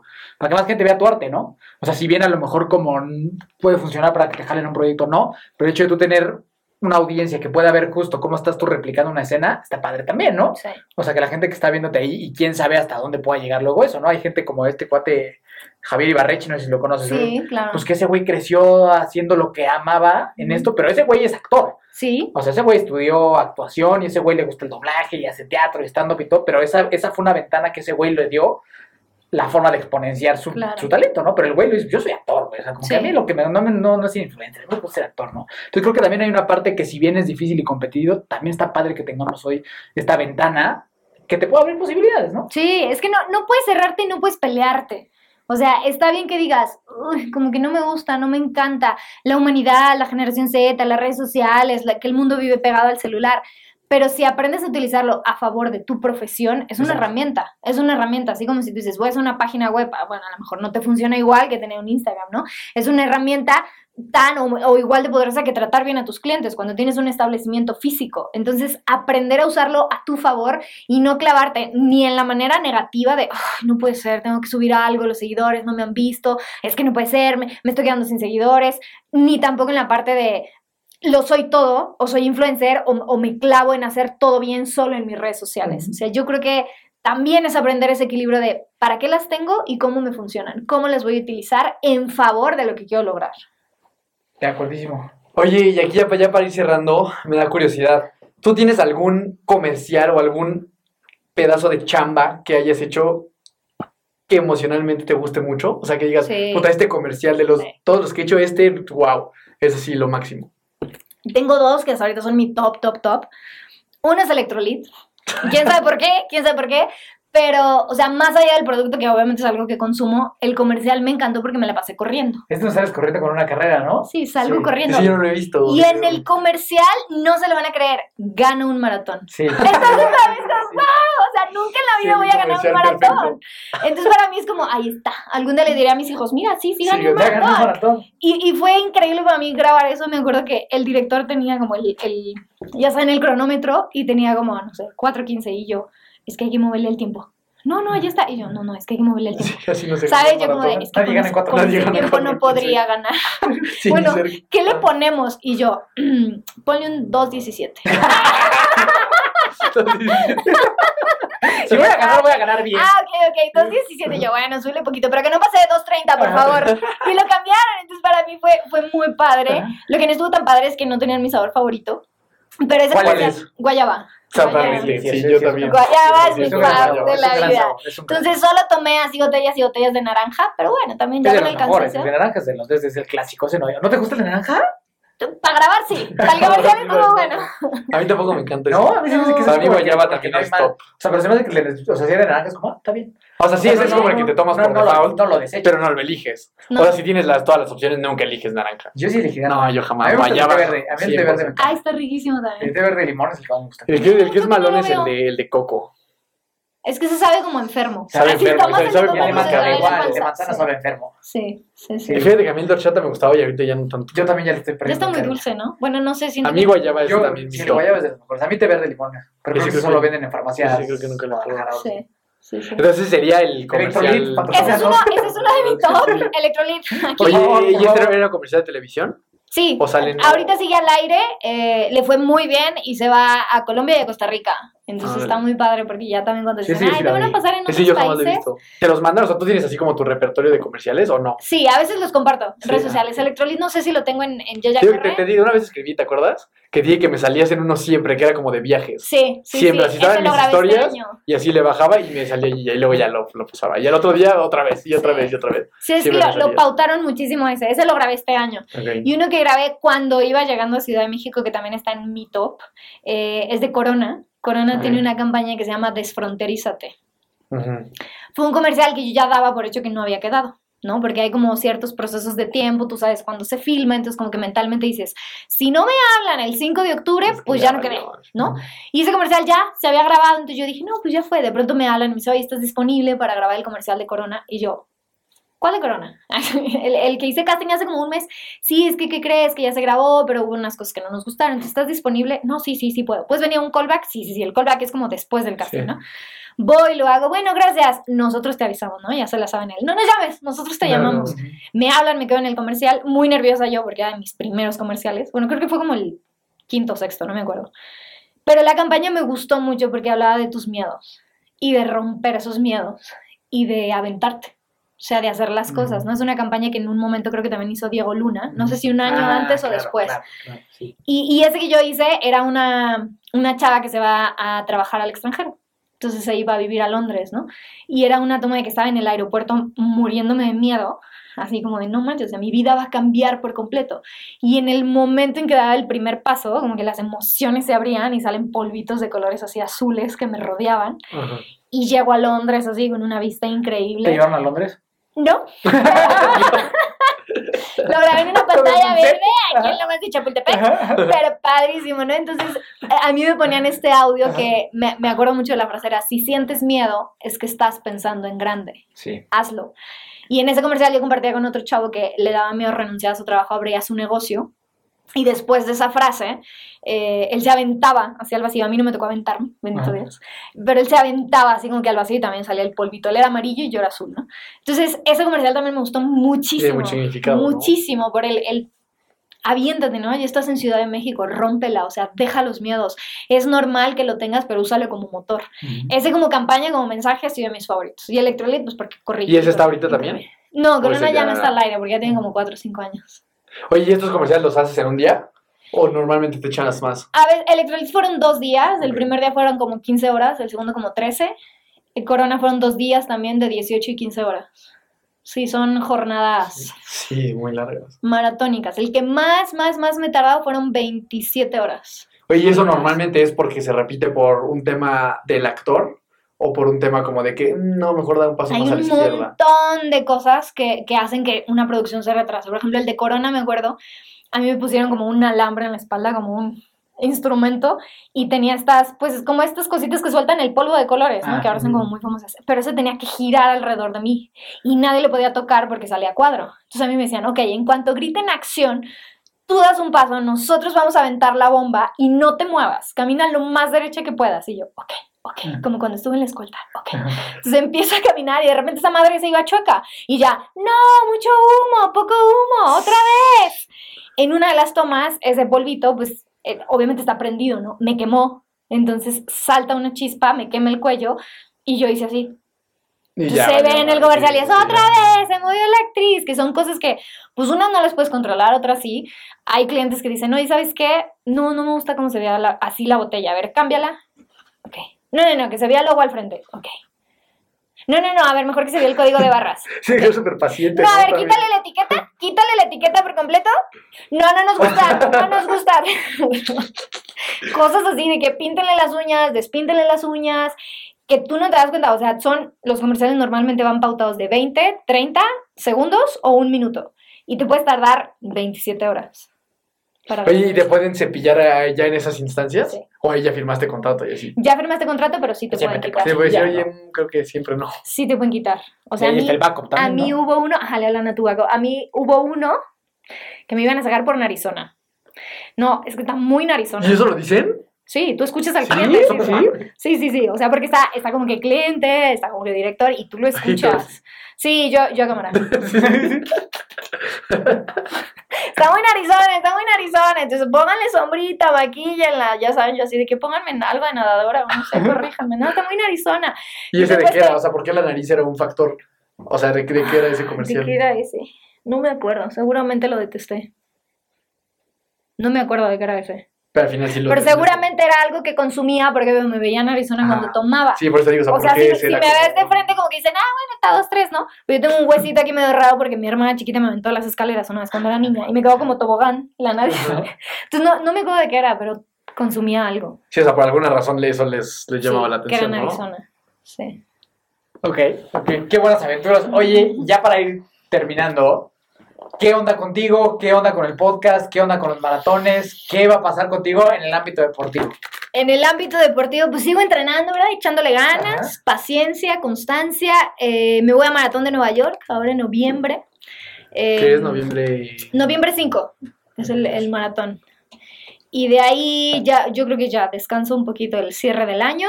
El podcast está pausado indeterminadamente, no, no sé cuándo volver. No me gustaría decir ya permanentemente, pero estoy ahorita como enfocada en otro tipo de proyectos, justo para Yeya Corre, pero quizás ya no como el podcast como lo conocimos o como lo hacía. Sí, fue una, una montaña rusa, como que en los últimos episodios me estaba ahí costando trabajo programarlos, sacarlos a tiempo, tema de invitados, entonces dije, antes de hacer una cosa fea o estar chafeando, subir cualquier cosa o episodios de cuatro minutos, dije, mejor pauso. O sea, como que siempre he pensado en entregar cosas ¿Cuántos, bien. ¿Cuántos episodios salieron? 155. 155 Uh, sí, sale. episodios, cinco temporadas y sí. O sea, me, me divertía muchísimo, estoy muy feliz, conocí muchísima gente, a ustedes en la Sí, tercera sí. temporada que compartimos. De hecho, creo que es. Bueno, creo que este, o sea, este episodio tuyo con ahí. nosotros va a ser como el 155, pues. ¿Ah, sí? Por ahí. Lo hacemos de 155 para que sea. Venga, para que sea todavía- marche, para que sea que todavía marche. más- Despedida más- perfecta. Sí.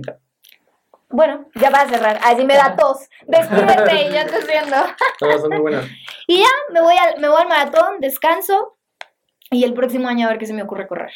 Bueno, voy a, a Miami, voy en enero, a medio Al medio de Miami. Oye, dolió ese último episodio porque digo, claro que lo escuché y escuché que estabas quebrantada y obviamente con muchas emociones cuando avisas esto como de... Sí. O sea, o sea sé, sé que ha de haber dolido.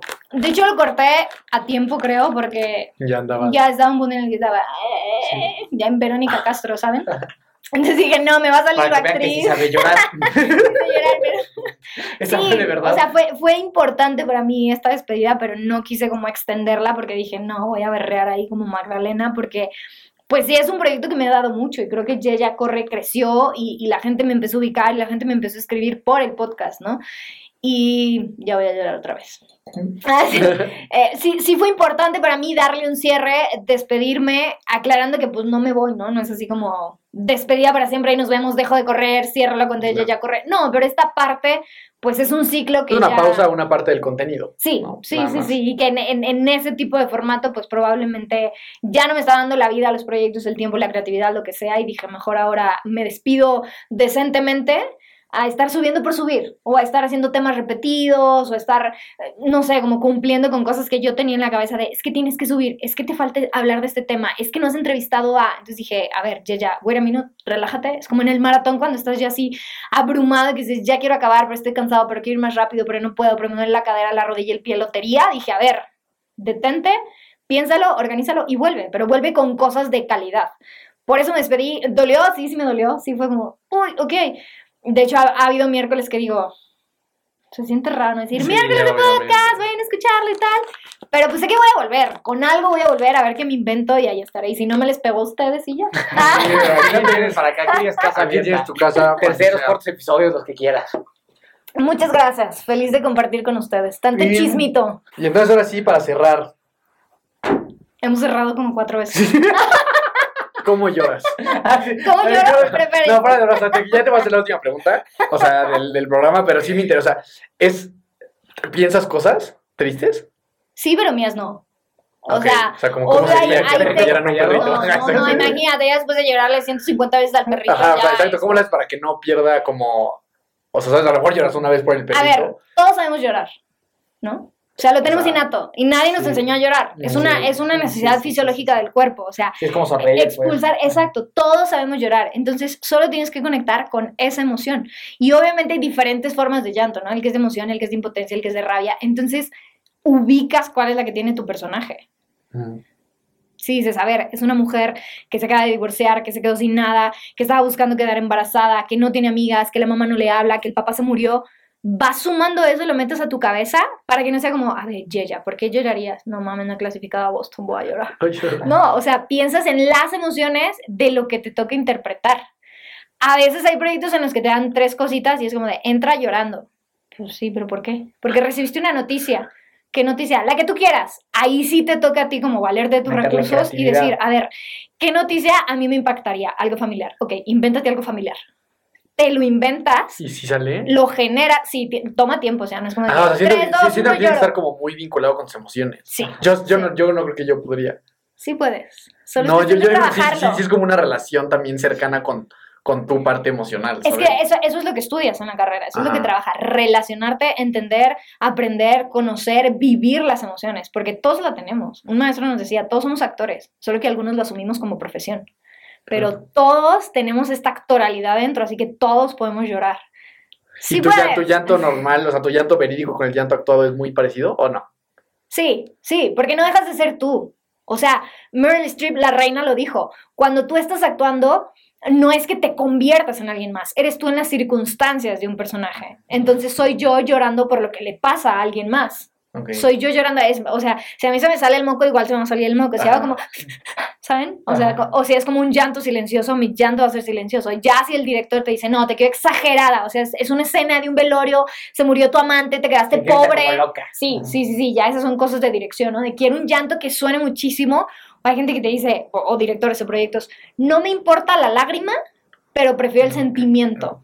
O sea, no, no me importa ver así la lagrimita escurriendo, O sea, como tipo actrices de Televisa. Quiero ver la impotencia, quiero ver el dolor, quiero ver la rabia. Y si solamente es a, a manera de suspiro, porque también estamos acostumbrados a ver el llanto así, ¿no? Como que en lágrimas. Y hay gente que llora sin lágrimas. O sea, hay gente que, que lo puede expresar por medio de suspiros, de pausas. Entonces, es eso, conectar con tus emociones. Sí, a veces inventarte cosas, pero yo personalmente mi técnica es clavarme en lo que me toca interpretar y qué le está pasando. Porque me imagino que, o sea, como que lo más normal o popular o lo es como, ándale, llora porque eres actriz, ¿no? Pero igual fingir que estás tan feliz o tan enojado es igual de complicado, ¿no? Muy, muy. Hace poquito hice una, una campaña de publicidad que me decían, es que más feliz. Y yo, es que estoy feliz, que más feliz. Y yo decía, güey, yo soy el guasón, más feliz. Y yo, es que estoy muy feliz, ya no puedo, mis cachetes ya no levantan, más feliz. Y yo, güey, eso me regalaron un escritorio, no puedo estar tan Ni feliz, está tan ¿no? chido. Y entonces era como, más feliz, más feliz, más feliz. Y yo decía, ¿cómo llego a una emoción extrema? Entonces dije, denme cinco segundos. Y te pusiste el video de las películas de Marvel. estaba, estaba en, en, eh, tenía la cámara enfrente, le dije, cinco segundos, cerré los ojos y dije, a ver, que me encantaría vivir. Me imagino una línea de salida de un maratón. Entonces ¿Verdad? dije, ok, estoy en una línea de salida de un maratón. Luego, más feliz. Y yo, ok, estoy en un maratón. En Disney, ok, en Disney. Poniéndome cosas en la cabeza para que fuera muy feliz, más feliz. Ok, que eso cachorrito, funciona. cachorritos Sí, enfrente de mí, no, ¿no? yo estaba así, voy a correr, estoy en Disney, está mi novio, está mi perrito, están mis hermanas que no corren, están mis papás que tampoco corren. Claus enfrente, sí. cosas absurdas. Que digas, ok, eso me va a hacer ver muy feliz. Y encima gané y me van a dar dinero. A huevo. Bien, quedó la toma. Gracias, estamos. Hay veces que el director no te va a preguntar, a nadie le va a importar cómo lo hiciste. Mientras claro, tú, tú no a cámara estés muy feliz, tú vas a ver un comercial muy chido y ya. Oye, qué interesante está ese show. Ahora sí, la última pregunta. Si tuvieras la posibilidad de impregnar el primer pensamiento que tienen todas las personas al despertar, mañana todos van a despertar esto que tú os van a despertar pensando esto que nos vas a decir. ¿Qué sería? Solo vive. Vive hoy. Tenemos 24 horas. O sea, haz lo que quieras hacer.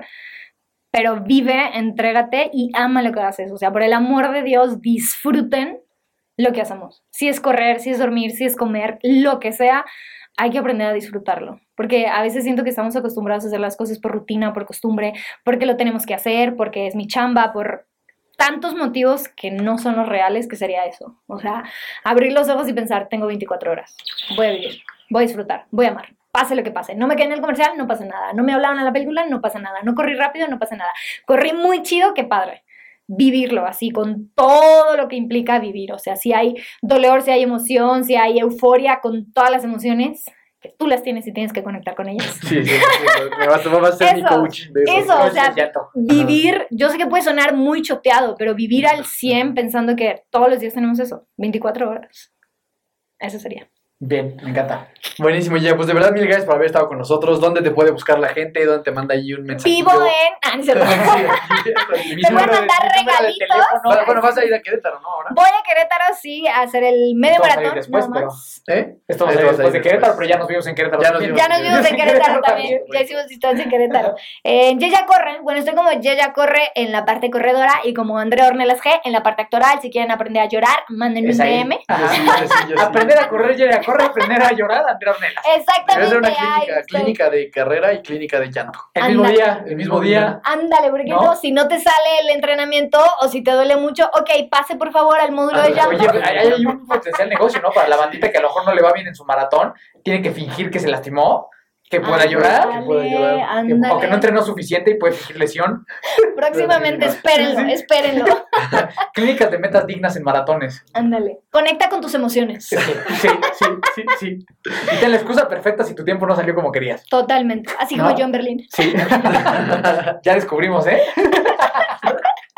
No, no, no, eso sí fue real. Sí.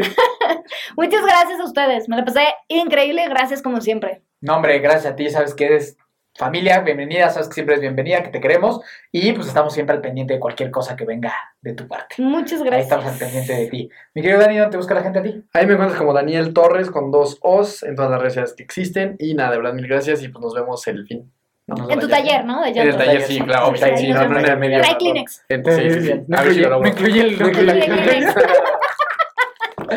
A mí me encuentras como Miki Torres C. eh, nos ves, escuchas como Hermanos de Fuerza en cualquier plataforma donde existan los podcasts. Nos vemos a la siguiente. Recuerda siempre que nunca te rindas y la buena suerte te encontrará.